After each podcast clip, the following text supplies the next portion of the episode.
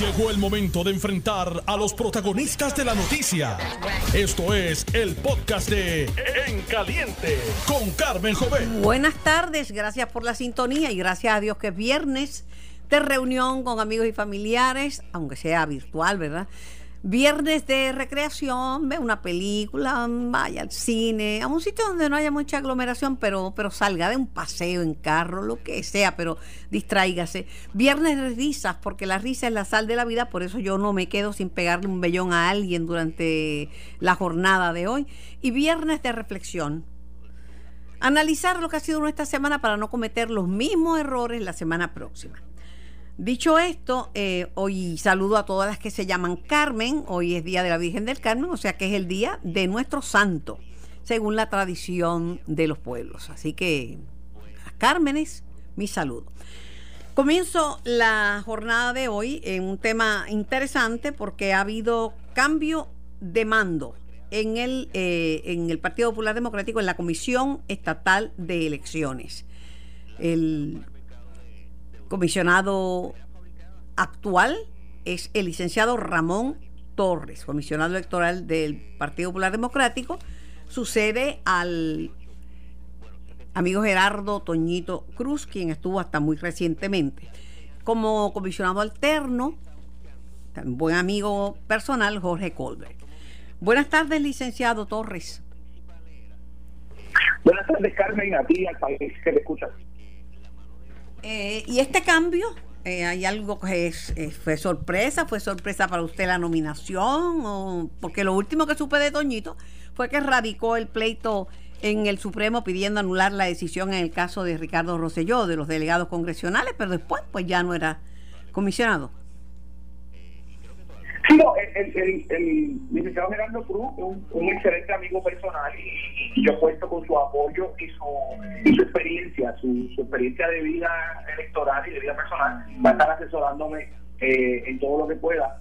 Eh, el primer día mío oficialmente es el día de hoy y en el día de ayer pues, se realizó el, el, seccionario ante el Tribunal Supremo del caso que mencionas eh, y ciertamente pues ya era algo que habíamos hablado.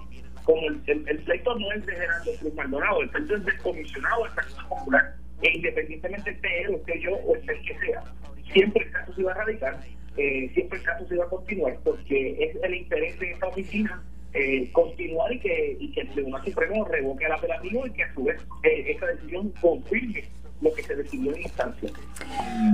El eh, le, sorprende que el comisionado electoral de Proyecto Dignidad, que fue quien originalmente levantó su, los cuestionamientos y, y, fue al, a instancia y fue al apelativo, no, no haya decidido acudir al Supremo? Eh, bueno, yo tengo información por conversaciones eh, informales que he tenido con el comisionado Nelson Rosario que el, proyecto de dignidad sí va a ir al Tribunal Supremo, que es cuestión de días o sea, todavía está en término, todavía el, el, proyecto de dignidad está en término para radicar ante el Tribunal Supremo. Y, y, es, y, yo estoy seguro que lo van a estar haciendo porque ellos no solamente son por parte con interés, son la parte que radica inicialmente el pleito. El Partido Popular es una parte con interés que en su momento pues eh, llevó sus su planteamientos y entendí en este caso que había que hacerlo ante el Tribunal Supremo. O sea que usted como comisionado electoral del Partido Popular Democrático a partir del día de hoy, usted va a estar al frente de, ese pleito. Por supuesto, por supuesto, y con la misma con la mismo ritmo y estilo de trabajo que el, el, el anterior comisionado, porque siempre creo, no, yo anteriormente, antes del día de hoy, era comisionado alterno, o sea que conozco el pleito desde sus inicios y conozco que lo que el Tribunal Operativo resolvió no fue lo que se llevó ante el Tribunal de primera instancia. O sea, aquí lo que estábamos hablando era de una descalificación por falta de requisitos mínimos y el Tribunal Operativo lo trata como una impugnación de elección. Aquí nunca hubo duda que el señor Rosselló tiene los votos para ser el candidato. Lo que sucede es que no tiene los requisitos que establece la ley. Vamos a ver qué dice el Supremo, ¿verdad? Por otro, por otro lado, el PNP había cuestionado si el Partido Popular tenía standing, legitimación activa para llevar este caso.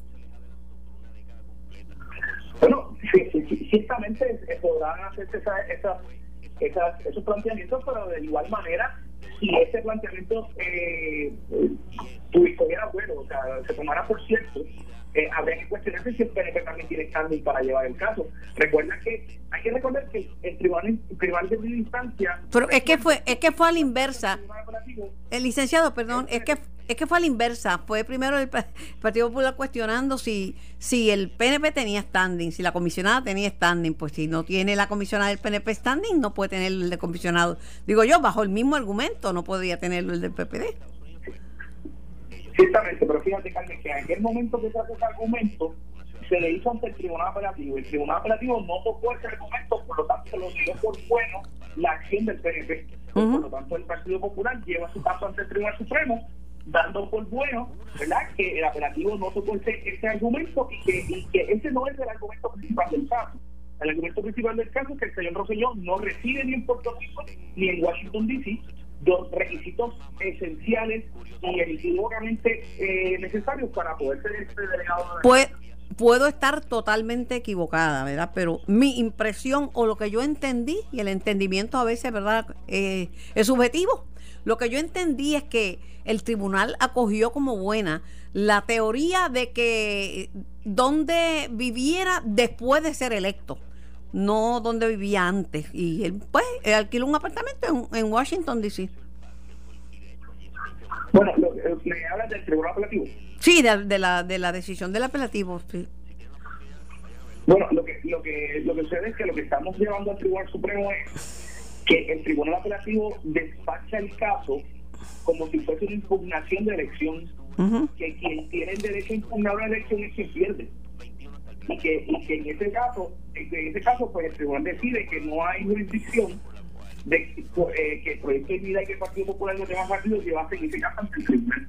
Claro, eso nunca se planteó en instancia. Aquí no hay un dicho de si podía correr o no podía correr y si tiene o no tiene votos.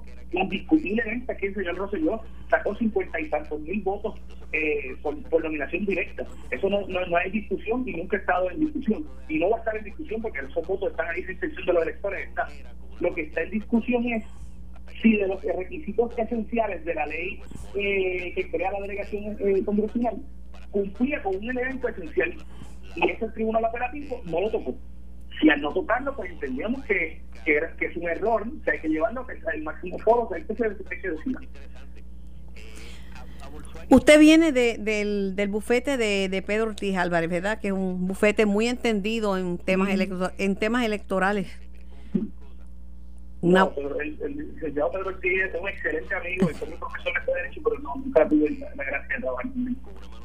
Pues, Yo vengo de la práctica privada y eh, fui profesor electoral externo y he sido asesor legislativo y doy clase en la universidad. Bueno, pues bienvenido, le estaré llamando por lo menos dos veces al día, por lo menos cinco días a la semana, ¿verdad? Porque lo, ha habido, este año ha sido, gracias, ha sido bien fructífero en pleitos electorales. La comisionada electoral, la última entrevista que me dijo, ¿sabe qué, Carmen? Y digo, dígame usted, no he perdido un solo caso, estoy invicta. ¿De verdad? Sí, sí, no ha, no ha perdido. Pues Aguadilla, no, Aguadilla, no dice eso y Guánica tampoco, pero nada, eso es opinión de la Aunque Guánica no era propiamente del PNP, de hecho, el, el, el candidato Raitín este, estaba renuente a, a recibir las ayudas de nadie. Él bendito, me dio pena porque él pensaba que tenía todos los votos y que con tener todos los votos era suficiente para ser certificado como pues, como el como el ganador. Pero así es, así son los temas electorales. No obstante, dato interesante que Guánica, aunque él decía que no lo estaban ayudando, los abogados, los planteamientos de, de, de, sus abogados eran los mismos que los de los que ¿Podría ser coincidencia de apreciación en torno a cómo abordar un caso? Podría ser. Podría ser. Ah, yo no sé. Allá ustedes que son políticos y se entienden. Ojalá que no se le caiga el pelo, que no salga de ahí con canas, que no salga con ojeras, porque está bien difícil la cosa en Puerto Rico últimamente en tantos pleitos electorales. Mi, razón principal para estar aquí es devolverle a la Comisión Central de Elecciones, eh, de elecciones el, el, de responsabilidad y de credibilidad que tenía hace unos años al punto de que aquí venían personas de, de, otras instituciones de Latinoamérica a copiar lo que nosotros hacíamos. Yo los recibía, yo tenía el privilegio de recibirlos y en algunas ocasiones de hablarles de, de la naturaleza del sistema electoral de Puerto Rico y se sorprendían, por ejemplo, de que los confinados votaran, se sorprendían del voto encamado, del voto a domicilio, o sea, se llevaban una gran impresión. Eh, en esta en esta elección no, la, en la de la pasada, eh, que yo estaba allí en la comisión, sí, se llevaban una gran impresión del sistema electoral de Puerto Rico. Pero usted cree que lo perdió, que ya ese sitial no lo tiene la comisión, no tiene la credibilidad. Bueno, lo que, sucede es que ha habido, hubo demasiados eventos que provocaron que esa credibilidad no, se, no, no esté en el sitio donde estaba. No, no, no quiero decir que, la, comisión no tiene credibilidad, quiero decir que la, la comisión no tiene la credibilidad que usualmente gozaba como garante de la constitución y de los, eventos. Fíjate que aquí, por muchos años, eh, pasaban las elecciones y yo podía estar contento o triste porque el mío ganó con participación, pero, pero aceptaba, aceptaba los, los, los, eh, resultados. Las excepciones en algunos años de, los 80. Pero eh, la realidad es que las personas aceptaban el resultado que era consultado por pueblo. Nunca habíamos visto este tipo de, de, casos en los tribunales con las alegaciones que se han hecho de candidatos que no tienen los elementos simples, mínimos que habla la ley para poder ocupar una, una candidatura. Eh, así que, eso es parte de lo que un, un, un nominado, para finalizar, licenciado, un nominado de forma directa es un candidato. Bueno, el nominado por nominación directa no es candidato hasta tanto en cuanto se cuentan los votos. Una vez los votos se cuentan y se certifica que ese nominado directamente tiene los votos suficientes para sobrepasar a cualquier otro candidato, para ganar, vamos a ponerle palabras sencillas, para ganar, ahí se convirtió en candidato y se convirtió en el, en el electo inmediatamente, porque tiene los votos. Pero independientemente de eso, el nominado directamente tiene que cumplir con los requisitos mínimos que establece la ley, la constitución o, el ordenamiento. ¿Cómo no? La comisión, la comisión son los comisionados electorales y el presidente. O sea que si la comisión ha perdido credibilidad, pues también, digo yo, desde el punto de vista suyo, tendrá que ver con los comisionados electorales. Pero por supuesto, o sea, la comisión es la, la comisión es del Partido Popular, es un ente, hay que verlo en todo. Esta es la única gente que tiene seis directores. Son cinco de cada, uno de cada partido más el presidente. Así que eh, en, en, el momento en que uno falla, fallamos todos, eso está claro. Así que hay que hacer que esa comisión vuelva a tener el que es cuanto como no, licenciado Torres, encantada de saludarlo y de que este sea, ¿verdad? ¿Es este su, ¿Ha dado declaraciones hoy o está debutando conmigo? Bueno, en Noti1 estoy debutando, ¿eh? pero, pero ya durante el día he tenido presiones. Muy bien. Pues tiene, tiene las puertas abiertas en Noti1 630. Para mí ha sido un placer conversar con usted. Linda tarde y excelente fin de, semana. de, igual manera, y siempre estoy disponible. Voy a tomarle la palabra para estas dos llamadas al día. Cuando le pongo un mensajito a 12 y 45 AM, entonces hablamos. Lo necesito para mañana. buen fin de semana. Buen fin de semana, no, no lo voy a molestar esa, de esa manera y encantada de que esté disponible para nosotros, un placer. Era el nuevo comisionado electoral del Partido Popular Democrático, Ramón Torres. He oído cosas muy buenas de él, he oído cosas muy buenas de él. Eh, una persona joven, dinámica, entusiasta, muy buenas. Tengo al comisionado electoral alterno del PNP, Edwin Mundo Ríos. Buenas tardes.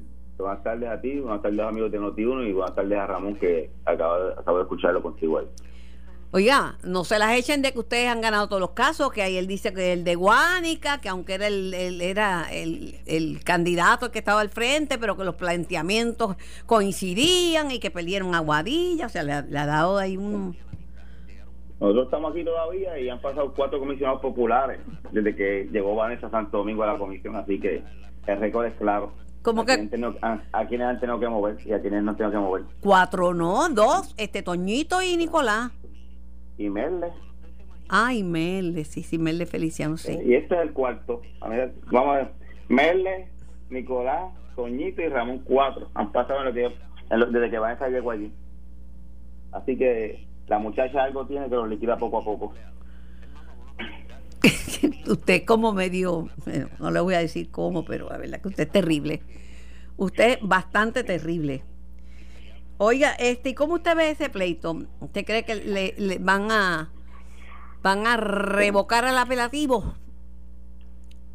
Difícil, Carmen. Yo creo que el apelativo les dijo bien claro que habían actuado fuera de tiempo, que habían actuado fuera de términos. Pero ahora es tiempo. la- Eso era antes, ahora están en tiempo, Edwin. Les dijo más. Tú se lo dijiste ahí a, a Ramón, que la residencia era después que él se convirtió en candidato. Y él mismo te aceptó que Ricky se convirtió en candidato cuando el 7 de, ju- de julio, cuando lo certificaron, pues él te lo dijo ahí, que no se convertían en candidatos a los ratings hasta tanto no tenían los votos y la comisión lo certificaba, que es lo que le ha dicho el Tribunal Operativo a ellos. Lo que pasa es que ellos no quieren leer lo que no le conviene.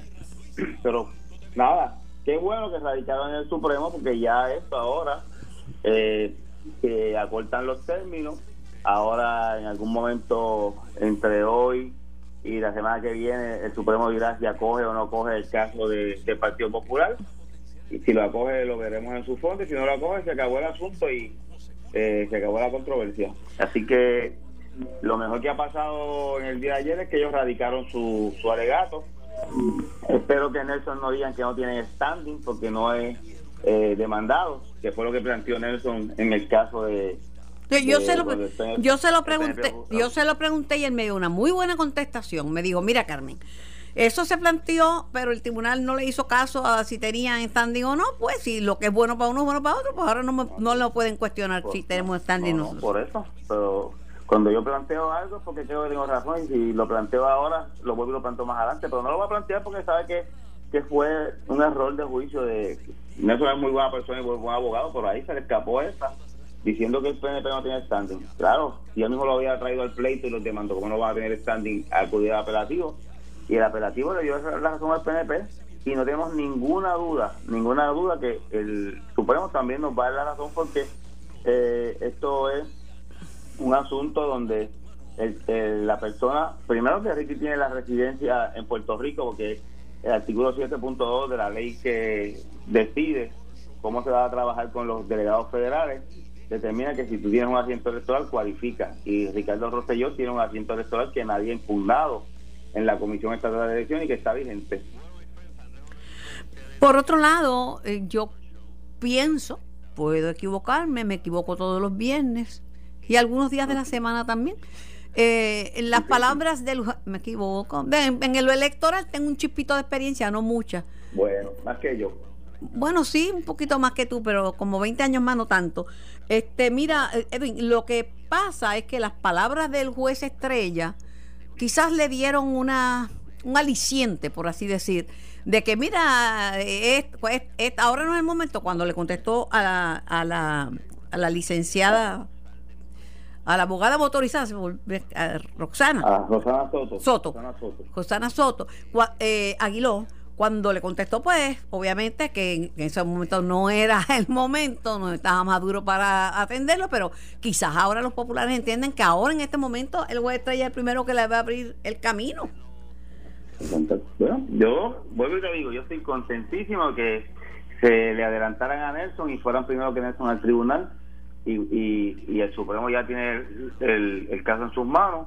Vamos a ver si el- lo acogen o no lo acogen. Si lo acogen, pues darán unos términos cortos para que todo el mundo escriba y esperamos que antes que llegue agosto se acabe esta situación y podamos enfocarnos en otras cosas más importantes y no andar desacreditando a la comisión estatal de elecciones porque ese es el ente electoral que tenemos para dirimir las candidaturas en Puerto Rico y todo el mundo es bueno cuando gana todo el mundo se queja cuando pierde. Yo no he visto a nadie de los partidos que tienen legisladores en la en la Cámara y el Senado diciendo que los suyos llegaron allí por trampa. Y es la misma comisión estatal de elecciones que eligió a los de Dignidad, a los del Movimiento Victoria Ciudadana, a los del PIB y a los del Partido Popular que hoy dominan la Cámara y el Senado en Puerto Rico. Así que no podemos desacreditar lo que nos conviene en un momento cuando no nos conviene. Y en la vida hay que saber ganar, hay que saber perder.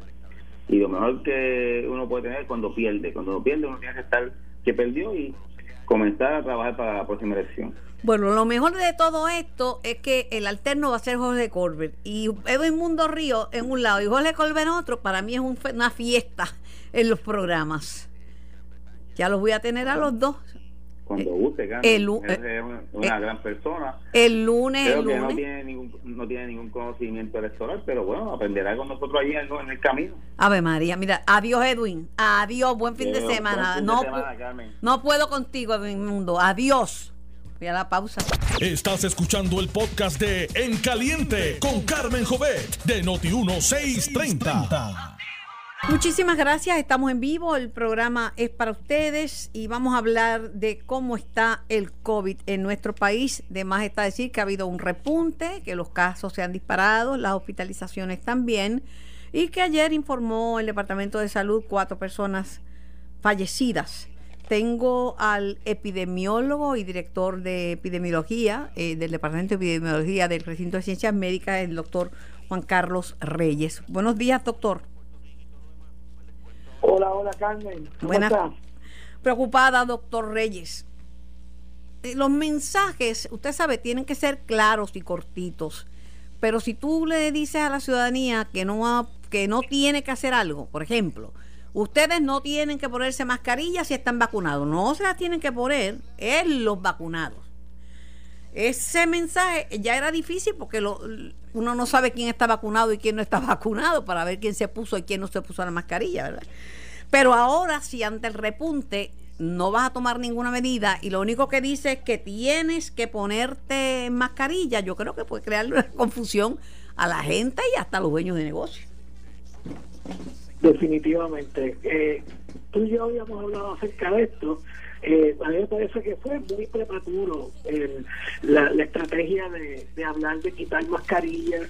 Eh, nosotros definitivamente no podemos seguir exactamente las directrices tal y como las tiene el CDC. Sabemos que en los Estados Unidos han tenido muchas dificultades con esto porque lamentablemente la mascarilla se politizó, ¿verdad? Este, eh, hay una división grandísima entre en Estados Unidos y en el mundo porque hay, hay líderes mundiales que simplemente hicieron de esto un issue, Bolsonaro en Brasil y así por el estilo. Claro, claro, entonces, de hecho, tú recuerdas que eh, el Task Force recomendó mascarillas allá en marzo abril, este, cuando el CDC y la Organización Mundial de la Salud estaban todavía ambivalentes, y yo creo que el, que el pueblo de Puerto Rico haya acogido eso, eh, eh como ven, uno, pelea mucho con, con aquellos que no se la ponen, pero hay mucha gente en Puerto Rico poniéndose la mascarilla. Y aún cuando el gobernador dijo que no era necesario para los vacunados, yo veo a mucha gente utilizando mascarilla, pero eh, el mensaje, como tal como tú dices, tiene que ser constante y consistente, ¿verdad? Entonces, estos cambios de, con vacunados, sin vacunados, dentro de lugares cerrados, la realidad es que fue muy prematuro y nosotros todavía tenemos que estar utilizando mascarillas en lugares cerrados y teniendo distanciamiento. La variante Delta es doble mutante y, y yo había, le había hablado de esto hace tiempo, doctor, porque tan pronto hubo la conferencia de prensa del gobernador, mi, primera duda fue, ¿y qué hacemos con la variante? Gracias a Dios que alguna gente se dejó la mascarilla, ¿verdad? Y algunos comercios siguieron requiriendo, pero ante la presencia de la variante, que se pega más que un chicle y que todavía... Eh, eh, volví a hacer mascarilla, ya está claro. Ahora dicen que se la pongan, yo no me la he quitado.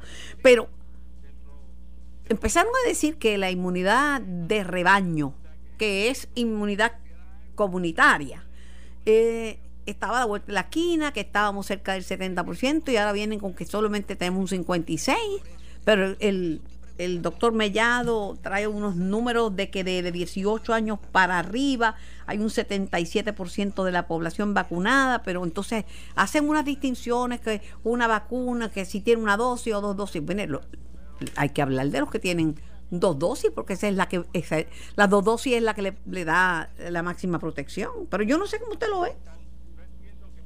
Bueno, yo creo que eh, eh, partimos la base de lo que tú partiste, Carmen. Tenemos que dar mensajes sencillos, claros y consistentes. Estos confusión en la población. Hay personas que creen que ya que ya alcanzamos la, inmunidad de rebaño, como le llaman. Sabes que a mí me gusta llamarle así, la inmunidad eh, eh, comunitaria o poblacional. Eh, la realidad es que los números son los números, ¿verdad? Y, y cuando tenemos un denominador común, según el censo del 2020, que es nuestra referencia eh, más, más fiel, ¿verdad? Más empírica, eh, tenemos una población de 3.285.000 habitantes. Así que ese es nuestro denominador. Ah, que no, no tenemos una población elegible para vacunar, pues tenemos que buscar aumentar en las otras poblaciones, porque de hecho, tú lo has dicho anteriormente y, y, yo te apoyo en eso, vamos a necesitar más de un 70% para realmente alcanzar una inmunidad poblacional, ya que estas variantes tienen una tasa de reproducción específica más alta que el virus original. Estas variantes, eh, de hecho, la Delta tiene dos veces más, eh, un R0 más alto que el virus original. O sea que estamos hablando de que si el virus original tenía de 2 a 3, realmente 2.6 pues, cuando trabajamos con esto desde Wuhan, y estamos hablando del doble, pues entonces estamos hablando de que ya estamos en, 4, de 4 a 6 a, en su R0. O sea que la capacidad de una persona infectada infectar a otras en la comunidad el promedio aumenta y eso es lo que hace que la variante sea considerablemente más contagiosa. Por eso, mi preocupación, ¿verdad? Es que hay mucha gente con la salud comprometida. Mire, la obesidad es una enfermedad. En Puerto Rico estamos bien sobrepeso. Y digo yo, estamos.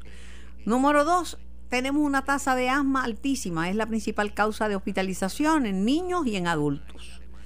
Tenemos más diabéticos que yo creo que por tasa poblacional que en Estados Unidos. De por ciento de personas diabéticas. O sea, tenemos unas condiciones que hay, hay gente trasplantada, de, con, que están muchos pacientes de cáncer, ¿verdad? Que pues, hay que tener unos cuidados muy especiales, doctor.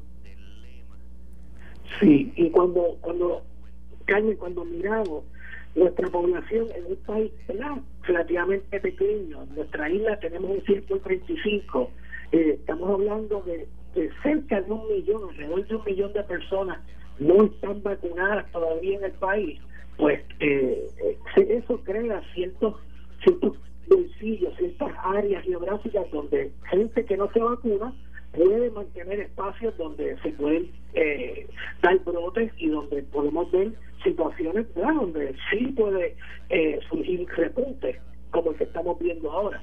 Lo, lo, lo bueno y que definitivamente es cierto es que con un nivel de vacunación como el que tenemos actualmente eh, no deberíamos de, tener mayores problemas a nivel de nuestro sistema hospitalario pero la gente tiene que tener claro de que esto de inmunidad poblacional es un concepto poblacional, un concepto de salud pública. Esto es para que le sirva de escudo en proporción a la población. Pero si usted no se vacuna, usted está en riesgo de contagio, de enfermar y de morir. O sea, porque siempre ese riesgo va a estar. De, sí, claro. Y si se vacuna, pues la garantía no es que no le va a dar COVID. De hecho, el 45 en un estudio que está haciendo, eh, eh, creo que Fabiola Cruz, eh, con otro profesional eh, descubrieron que el 45% de los contagiados con Delta, con la mutante Delta, eran doblemente vacunados, que habían viajado al extranjero. Sí, aquí, aquí yo creo que hay que darle mucha importancia, Carmen, a que la vacuna crea eh, logra que la persona no enferme severamente, que no se hospitalice, que no que no muera de esta condición, ¿verdad? Pero el contagio eh, se va a dar, por eso es que es demasiado prematuro hablar de, quitarnos la mascarilla eh, porque teníamos un buen por ciento de, de, vacunación en el país. De hecho, yo, ¿verdad? Que el, la base de esto, yo, yo felicito a, tanto al Departamento de Salud como a voces, como al mismo a la misma Guardia Nacional por este esfuerzo tan tan grande y titánico porque se ha logrado mucho, pero los números son los números. Todavía todavía tenemos eh, alrededor de un millón de, habitantes que no están vacunados. Cierto, eh, no sé, mire, las cosas son cuando son, no se pueden, lo que uno no puede adelantar el tiempo, no le puede dar para adelante ni para atrás. El tiempo es el tiempo y transcurre y se han hecho, se ha hecho un trabajo extraordinario. Yo estoy bien orgullosa de la gente de Puerto Rico porque la inmensa mayoría ha querido vacunarse y de los profesionales que han vacunado. Pero, pero, no, no hay tal inmunidad comunitaria todavía, no la hay. No la hay. Y, la gente tiene que entender que cuando el gobernador abre los locales, los restaurantes, todos estos lugares cerrados que la literatura científica apunta que son lugares de alto riesgo, eh, es para ayudar a la economía del país. Esto no tiene que ver nada con la salud pública, ¿verdad? Por eso es que ahora el, el secretario está instando que la gente mantenga la mascarilla, ¿verdad? Porque él está tratando de velar por sí por la salud de la gente. Entonces, el gobernador está tratando de hacer un balance donde eh, el, aumentar estos aforos al 100% y que diga que nos podemos quitar la mascarilla eh, es, para, es para favorecer a la economía, realmente. Para finalizar, doctor, las medidas de cara al nuevo curso escolar eh, presencial, le van a tomar la temperatura a la entrada y creo que va a ser obligatorio el uso de la mascarilla y además eh, van a hacer unas pruebas de antígenos dos veces por semana. Sí, yo creo que dentro de, las alternativas que tenemos, me parece que algunas de las estrategias son muy buenas. En el caso de la temperatura, pues no, no se ha logrado mucho con eso, se entiende que eh, no es tan en lo que lo que se puede lograr con la temperatura, pero eh, es, una medida más, ¿verdad? Eh, yo creo que va a ser bien importante que los que los niños mantengan la mascarilla en la escuela, ¿verdad? Que eso siempre es un poquito difícil, que se mantenga el distanciamiento, que los grupos sean pequeños eh, me preocupa en estas escuelas donde por la mañana va a haber una población y por la tarde va a haber otra, cómo se va a trabajar con la limpieza en ese cambio. Ya en el verano, en el verano tuvieron casos de COVID, lo admitió el propio secretario de Educación interino. Yo no sé, en lo de la temperatura, pese que hay tanta gente asintomática y, la fiebre es como un denominador para muchas cosas, ¿verdad? Este, pues, vamos a, vamos a ver qué pasa. Lo más que me preocupa es la contundencia con que dice que no va, a haber, no va a haber cambios en cuanto a medidas restrictivas. Yo no me atrevería a decir así porque uno no sabe lo que va a pasar. Ojalá que todo vaya bien. Habría que ver qué ocurre durante la semana que viene porque el repunte es claro, ¿verdad? La tendencia es clara y estamos todavía a niveles bajos, pero eh, eh todo todos los días vemos que aumenta un poco más, un poco más, tanto los casos confirmados como las hospitalizaciones. Así que habría que, habría que estar mirando esos números. Bueno, yo me dejo llevar por la ciencia y la epidemiología es una ciencia y salud pública es una especialidad. Modestia aparte. Muchísimas gracias, doctor, por su tiempo. Gracias a ti, Carmen, por la oportunidad y un abrazo. Igualmente. Bueno, Francis Rosa podrá trabajar en Tele 11.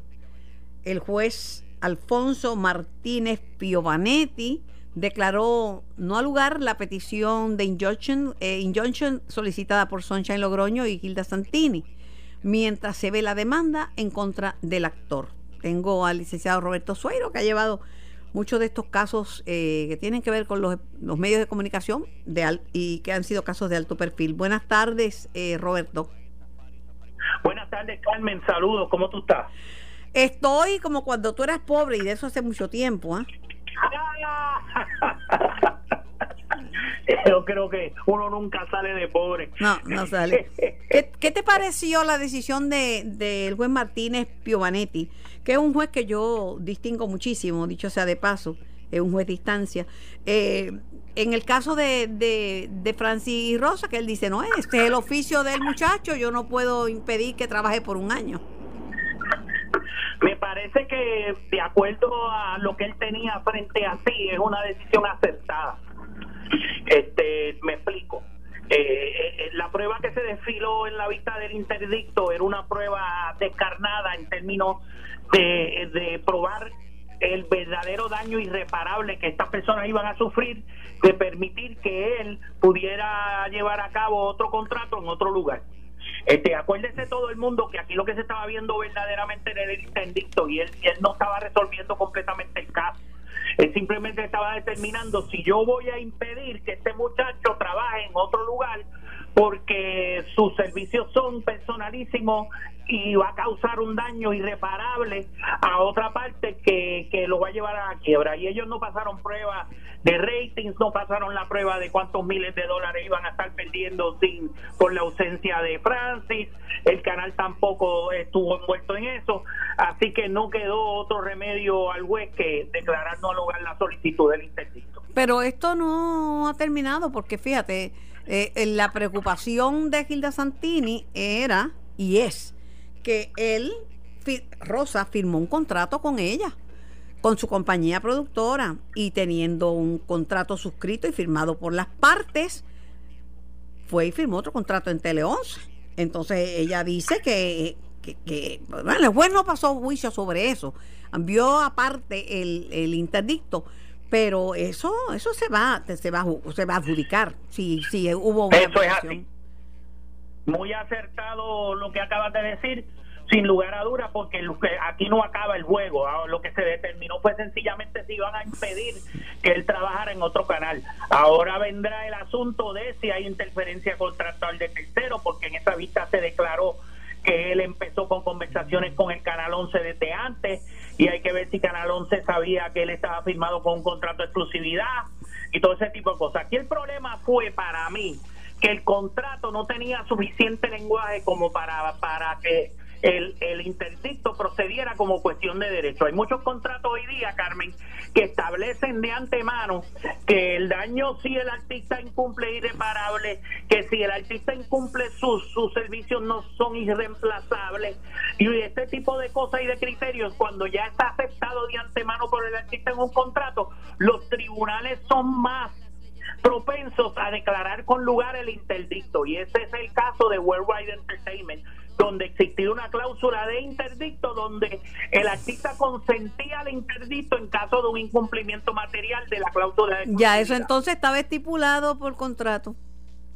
Exactamente, y aquí el problema fue que no había el lenguaje suficiente como para eso ocurriera. Ahora, si uno dice, uno firma con un artista discográfico, todos los contratos discográficos tienen esa cláusula. Y de hecho tienen cláusulas que especifican usted consciente a que la compañía utilice el método digital para impedir que usted firme o grabe con un tercero en caso de un incumplimiento material. Pero, y, eh, al, artista firmar eso, ya tú sabes que el interdicto probablemente lo va a declarar con lugar. Pero me pongo en el lugar de ambas partes. Ahí tienes la parte de Gilda Santini. Ella dice que él llega a la casa de ella, que llega todo apenado, todo confundido y compungido. Y que ella le dice, pero tú no puedes hacer eso porque tú tienes un contrato firmado conmigo y quedamos en que tú vas a trabajar con nuestras producciones. Entonces, pues él se va y eh, no, esta es una oportunidad que yo no puedo perder en la vida, pero no sé si él está como, estaba como empleado o como contratista independiente, que también eso marca una diferencia. Me encantan tus preguntas porque van al meollo del asunto y aquí lo que pasó fue lo siguiente. Tenemos que partir de la premisa que Francis no tomó estos pasos alocadamente. Él tenía asesoramiento legal antes de esto y ellos tienen que haber tomado un juicio y determinado o es mejor pedir perdón que pedir permiso. Pues yo creo que en este caso pidió mejor lo de pedir perdón, porque cogieron y determinaron el contrato provee para que si yo incumplo eh, más o menos una medida de 100 mil dólares, este, lo que le queda al contrato es año y medio, eso sería más o menos como mil dólares al mes que yo no tendría que pasar a ellos y puedo terminar el contrato ahora. Si pues, radicamos interdicto, yo sigo por acá, la probabilidad es que no se lo declaren con lugar que se lo declaren sin lugar, mejor dicho. Y entonces, pues yo me, corro el riesgo y si acaso tengo que pagarle a él 100 mil dólares después por el incumplimiento que el contrato proveía para esa cantidad, pues lo hago. Y si la compensación en Teleón se va a ser mayor, pues le sobrará una chaucha. O, más aún, si el cómputo de Teleón se tomó en consideración esa cantidad por ahí para, para meterla en caso que fuera necesario. Sí, que fuera parte de la negociación, no te apures, tírate que... Parte de la negociación. Tira, tírate que está... si yo cojo un palo, tú me pagas el, el costo del. Tírate que está llanito, que te vamos a proteger, te vamos a cubrir. Exactamente. todas esas consideraciones se pudieron haber tomado en cuenta. Pero también en los países civilizados eh, eh, los contratos tienen un peso. Por eso cuando la gente dice, no, rescinda el contrato de Luma, podrá haber mucha insatisfacción con Luma y no nos gustará la compañía, pero eh, los países donde los contratos no tienen fuerza de ley pierden credibilidad en el mundo de los negocios, ¿sabes? Absolutamente, y, y, de hecho la mayor parte de estos contratos que tienen una cláusula de interdicto bien redactada, el interdicto se, se, se marca con lugar. Eh, yo he tenido la experiencia reciente de varios interdictos que he presentado, que aunque no han llegado a la vista en su fondo, porque el juez ve las cosas y anticipa, mira, de acuerdo a lo que yo tengo aquí, esta cláusula yo creo que la probabilidad es que yo declare con lugar interdicto y he salvado a varias disqueras de que los artistas pierdan los artistas por eso.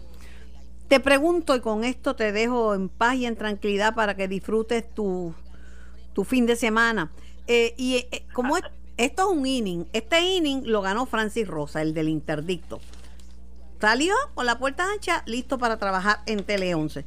Pero y si al verlo en su fondo entienden que hubo una violación de contrato, pues eh, él tendría que pagar inmediatamente y se podría quedar trabajando en Tele 11 o Guapa podría requerirle, no, no pagues, termina tu contrato conmigo con, como, con tus servicios, no, no con dinero. No, ese, esa parte del acuerdo ya se ya se resolvió por el juez porque no puede haber eh, servitud eh, involuntaria. Así que lo que pasa aquí es que en el caso eh, se va a seguir y se van a determinar cuántos son los daños por el incumplimiento de contrato, si hubo un incumplimiento de contrato, porque no estamos viendo todavía cuál va a ser la defensa de Francis en términos de si a él se le incumplió el contrato primero y él tenía derecho entonces a incumplir la parte de él. Hay que ver porque para probar daños hay que presentar cuáles fueron los daños y, por, cuán, por qué cuantía, ¿verdad? Perdí rating, cuánto tenías, cuánto perdiste de rating, puntos de rating, perdiste negociantes, auspiciadores, cuántos perdiste, cuánto daño te hizo la pérdida de esos, de esos auspiciadores, cómo, cómo te afectó a ti como productor, tu relación con el canal, todas esas cosas van a salir todo eso tiene que salir. Van a salir y, y, en ese sentido hay una cosa que le favorece a la producción en este caso, que el contrato especifica que el daño se va a reputar como en una suma no menor de 100 mil dólares. Sí, no menor. O sea que ya, que ya no menor de 100 mil dólares. O sea que el incumplimiento se le había ya atribuido un valor de 100 mil. ¿Cómo no? Pues agradecida por tu análisis, gracias por tu tiempo. siempre es un gusto, Roberto, conversar con, contigo. igualmente, Carmen, déjame decirte, no sé si te acuerdas, la primera vez que yo me entrevisté en, televisión eh, fue contigo alrededor del 1991. No había nacido yo. creo que estás equivocado. No en el asunto de menudo, de la dimisión de menudo. Me acuerdo. Pero creo que no, no creo que era yo, porque yo en realidad en esa época yo estaba apenas empezando la high school. Un abrazo, Roberto. Un placer hablar contigo, Carmen. Gracias. El licenciado Roberto Sueiro. Esto fue el podcast de En Caliente con Carmen Jovet de Noti1630. Dale play a tu podcast favorito a través de Apple Podcasts, Spotify, Google Podcasts, Stitcher y notiuno.com.